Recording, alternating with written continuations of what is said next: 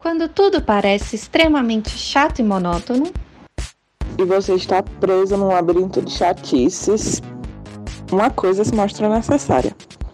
uma rota de fuga do tédio. Rota de Fuga Podcast, a sua fuga do tédio.